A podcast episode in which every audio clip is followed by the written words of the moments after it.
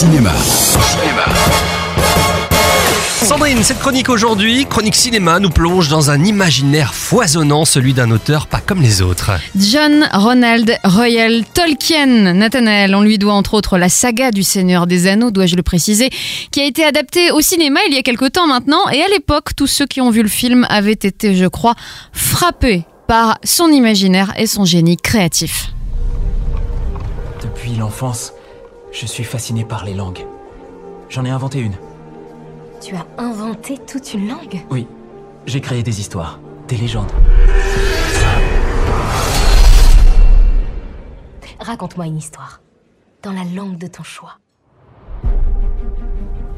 C'est vrai que dans la saga, il avait inventé non seulement un monde, mais aussi un véritable langage, plusieurs peuples et leurs fondements historiques. C'est assez impressionnant. Ah oui, Nathanael, et c'est presque étonnant que personne ne se soit dit avant qu'un auteur pareil pouvait à lui seul constituer le sujet d'un film. Le réalisateur finnois Domé Karukowski, qui est un fan de la première heure de l'œuvre de J.R.R. Tolkien, a voulu nous faire découvrir sa vie et son imaginaire et le lien fort qui a uni ceux-ci.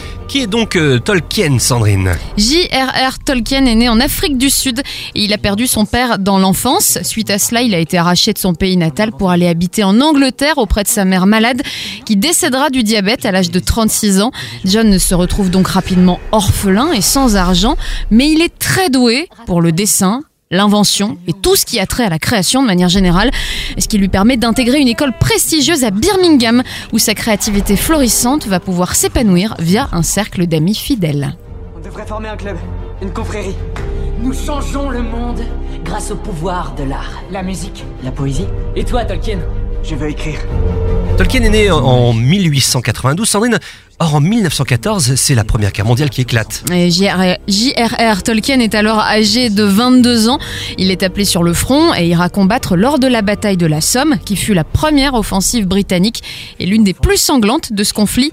Et même là, dans les tranchées, Tolkien écrit, crée et imagine sans s'arrêter. On peut parler de sa rencontre avec un prêtre, Sandrine? Oui, très tôt dans sa vie, après que sa mère meurt, c'est un prêtre qui est en effet devenu le tuteur de Tolkien et de son jeune frère, juste après la conversion de la maman de Tolkien. Le réalisateur explique que cet homme a eu une influence déterminante et extrêmement positive, que ce soit dans la vie personnelle de Tolkien comme dans ses écrits.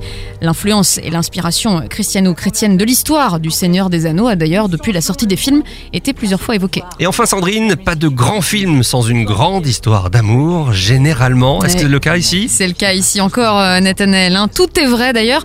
Edith fut la femme que Tolkien a aimée toute sa vie. Ils se sont rencontrés étudiants et malgré plusieurs difficultés, Edith a été son épouse, la mère de ses enfants et son éternelle muse, allant jusqu'à inspirer certains des personnages des contes de Tolkien. Elle est interprétée avec beaucoup de grâce et de justesse par Lily Collins dans le film. Tolkien de Dom Karokowski avec Nicolas Hoult, Lily Collins et Derek Jacobi. C'est donc le film à voir cette semaine au cinéma et ça sort aujourd'hui. Retrouvez ce rendez-vous en replay sur farfm.com.